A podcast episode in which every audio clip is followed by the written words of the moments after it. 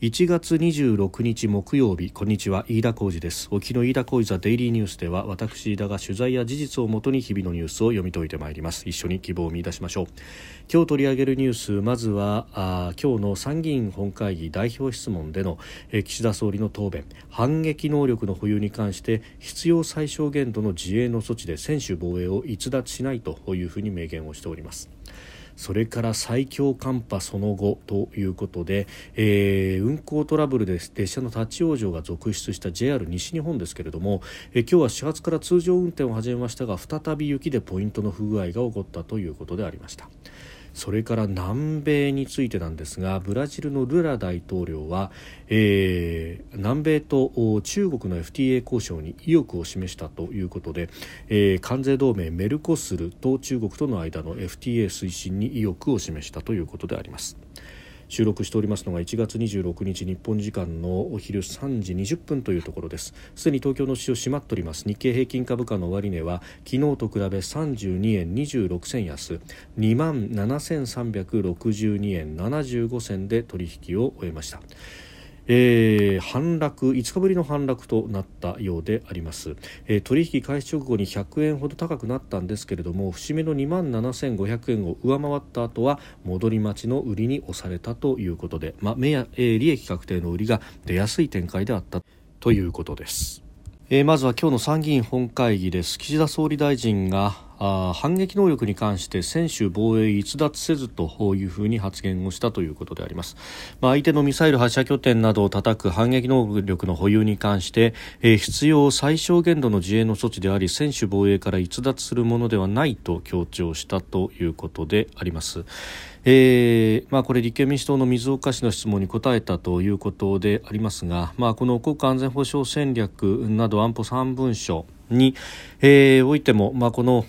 反撃能力についての記述はあると。でこれがですね、あの反撃能力全体が国際法違反だというふうな指摘が一部からありますけれども、えー、そうであるとするとですね、あの1956年の当時の鳩山一郎総理の示した、えー、政府の一致した見解、えー、座して死を待つべきものではないというところからも逸脱してしまうということでありまして、まあまあ、国際法を持ち出すということであるとですね昨日のあの立憲民主党泉代表の代表質問の中でも、えー、国際法違反になるような反撃には反対だという書きぶり要するにこれはあの持つことそのものというよりはその運用の仕方についてを実は指摘していると、まあ、ただこうやって聞くとですね、えー、その反撃能力そのものが国際法違反だということで、えー、保有すべきではないというふうに、まあ、捉えられがちなところではあります。まあ、そのあたりがですねうん立憲民主党の方何か、えー、現実路線とそして一方で党内の左派の人たちがですねもうこの反撃能力と呼ばれるようなものは、えー、そもそも憲法9条に違反してるんだから、えー、持つべきものではないあるいはその先のですね自衛隊そのものだって、えー、憲法9条に違反してるんだというような、えー、ところまでいく先鋭的な議論との間で非常にこうバランスを取りながら苦心しているなというところが、えー、考えられるところであります。まあ、ちなみにですねこの、まあ、国際法違反になるような反撃ができるからこの反撃能力そのものを持つべきものではないというのは、えー、非常に飛躍した議論であろうということも思うわけであります。まあ、第二撃としての能力を備えるということで、まあ、そうするとですね座して死を待つべきものなのかということにもなってしまうんですけれども一方で、えー、そうした能力をきちんと整備することによって副次的ではありますけれども相手の第一撃もためらわわせるという効果の部分も、えー、期待ができるのではないかということ、まあ、あえー、いうことをですね、まあ、あ安保3文書の中、まあ、とりわけ、えー、国家安全保障戦略の中には、えー、そうしたことまで、まあ、かなり丁寧に、えー、明記をされているというところであります。えーまあ、拒否的な抑止というような形になろうかというところですが、まああのこうした部分でですね相手に第一撃を打たせないためにこうためらわせるために、えー、どうするというのが、まああるわけでそして、まあ、我々我が国がですね率先して、えー、この東アジア全体の国際秩序あるいは世界全体の秩序を、えー、変えていこうという意思があるのかと問われるならばこれは、えー、歴代どの政権にもそういった意思は、えー、戦後はないということでありますし、まあ、高肌なんだと言われたあ政権が、まあ、安倍政権であったりとかあるいは中曽根政権等々というところがありましたけれどもじゃあその政権たちがですね、えー、この現状変更を施行したかというと全くそんなことはない。むしろ周りの国々とりわけ中国や北朝鮮ロシアというところが、えー、積極的にですね力によって現状を変更しようということに対して、えー、どうしたらこれを押しとどめることができるのかということをこう今も、え、追求していると。そしてその意図や能力というものがどんどんと中国においては特に増大をしているという中で、え、我々は好むと好まざるとにかかわらず、えー、この抑止というものを考えていかなければいけないと、えー、ここでですね立ち止まって、えそれこそ座して死を待つというようなことにはならないんではないかと強く思うところであります。えー、それからですね最強寒波でありますが、えー、JR 西日本、えー、昨日はですね、えーかなり、えー、一昨日から昨日にかけてというのはかなりのトラブルが、えー、発生をいたしました。で、えー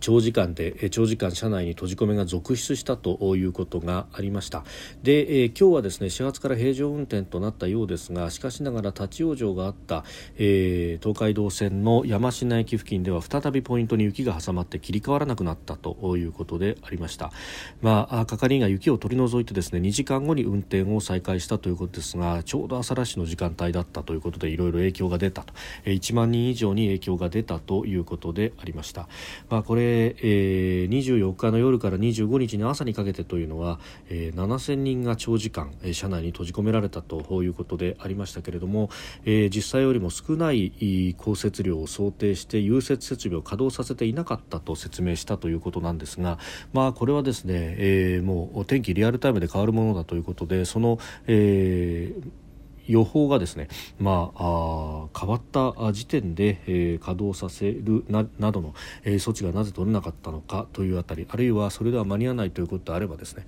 もう火を入れたカンテラと呼ばれるような、え、原始的なですね、まあ、あの油に火をつけてでそれを缶の中に入れて、え、ポイントの近くに持っていってですね、え、雪を溶かす等々というものがなぜできなかったのかというところであるとかさまざ、まな検証が今後必要になってくるだろうというふうに思います。で特に、まあ、あ車掌や運転士要するに現場は、えー、客を降ろして、えー、避難をさせた方が絶対にいいということを指令に直訴をしたけれども運転指令が、え、それを許可しなかったと、まあ、確かに運転指令というか、まあ、鉄道の、まあ、平時の常識であればですね、えーまあ、複々線でもあるということで同じ方向を追い越していくような列車が走ってくるあるいは反対方向からも列車が走ってくるところでお客さんを降ろすと、まあ、その走ってくる列車とお客さんが衝突してしまうリスクというのを考えて、えー、一旦全部の列車を止める、そして、お客さんは列車の中にいてもらうということを、まあ、選択するのは確かに分かると、かつてですね、まあ、転覆した脱線した列車からお客さんが降り避難をしそしてそこに、別の列車が突っ込んでくるなどして大変悲惨な事故というのが、えー、常磐線の三河島事故であったりとかあるいは、えー、東海道横須賀線の鶴見事故というようなものがあって、えー、そこからですね、まあ、基本的にお客さんは列車の中にいるというのが、えー、鉄道界での常識となってはいるというところはあるんですがただ、えー、この天気に関わる有事ということで、まあ、今回の場合はですね停電しなかったからまだ良かったようなもののこれに停電が加わった場合に、えー、えお客さんたちが凍えてしまうと、まあ、そうでなくてもですね、えー、非常に寒かった体力を奪われたというようなあ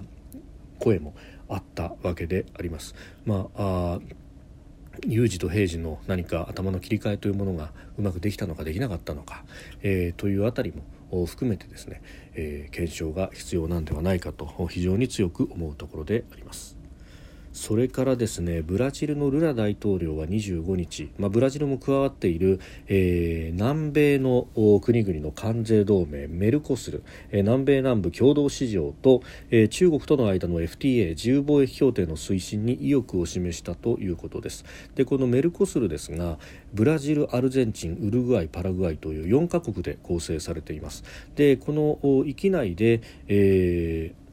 まあ、通称をですね、えー、円滑化させようということとそして、えー、この4カ国で連合して、えー、その外と貿易交渉をすると。いうことが決まっていて原則単独で、通商交渉をですねやるというのは、えー、いけないというふうになっているんですがウルグアイがですね、中国との間で FTA を結ぼうとしているということがあって、まあ、それに引っ張られる形でじゃあメルコスルとしてやろうかと、いうことになっているようであります。で、まあ、中国はこの南米というところに関してもですね、まあ、一帯一路の構想の一つとして非常にこう興味を示しているところがあるようであります。であの、かつて、えー、王毅氏が外相時代にはですね何度も何度も足を運んでそして会議をして投資も決めてというようなことを率先してやってきたと、まあ、その辺りがですね、えー、ここに来て聞いてくるのかとでその上、ま、あ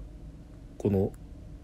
ブラジルであるとかあるいはアルゼンチンという国々が今左派政権になっているとで伝統的に左派政権の方がアメリカに対しての遠心力が働いてくるということがあるのでそうすると逆に中国に接近していくということになっていくかつてその南米諸国の中で、うん、ソ連に接近する国が複数見られたような、えー、同じようなことが今度は中国が、え、主役としてやってくるということがあるわけであります。でただ他方この南米諸国特にブラジルやアルゼンチンブラジルが特にそうですが、えー、日本との、まあ、独特のつながりというものは例えば日系人社会であったりとかさまざまにあるわけであります。まあ、この辺で、えー、日本も何かうんいろいろとできないのかというところであります。まあ、実はこのメルコスルは、えー、EU ヨーロッパ連合との間で、えー、FTA 交渉政治合意をですねコロナ前の2019年の6月に合意はしてるんですけれども批准の手続きが今止まっているということでこれはあのフランスなどが、えー、ブラジルのボルソナロ前政権の環境保護姿勢に問題視していたということがあったようであります。で他方ですねこのウルグアイなんですが、えー、実は TPP に関しても意欲を示しているということで、えー、11月にもですね加盟申請をするというようなことを、えー、去年、ウルグアイの大統領がですね10月の末に、えー、日本を訪問している時に、まあ、メディアの取材等々に答えたということがありました。えーまあ、そう考えるとですね、まあ、あ新たな市場を、まあ、世界中に求めてきているというのがこの南米としての動き方でもあるということであると、まあ、TPP というものをどう使っていくのか、えー、価値観であったりとか市場経済であったりとかいうところをきちっと価値観が、えー、共にする国々であればウェルカムだという形にしていくのか、まあ、もちろんですね、えー、この南米諸国は、えー、汚職であったりとか市場が本当に開かれているか等々というので、えー、TPP の高い基準を満たすかどうかというのは非常に疑問視する部分もあるんですけれども、えーえー、まあ、この辺りも含めてですね、えー、どう巻き込んでいくのかというのが今後大切になっていくような気がいたします。飯田浩司はデイリーニュース月曜から金曜までの夕方から夜にかけてポッドキャストで配信しております。番組ニュースに関してご意見感想飯田 TDN.gmail.com までお送りください。飯田浩司はデイリーニュースまた明日もぜひお聞きください。飯田浩司でした。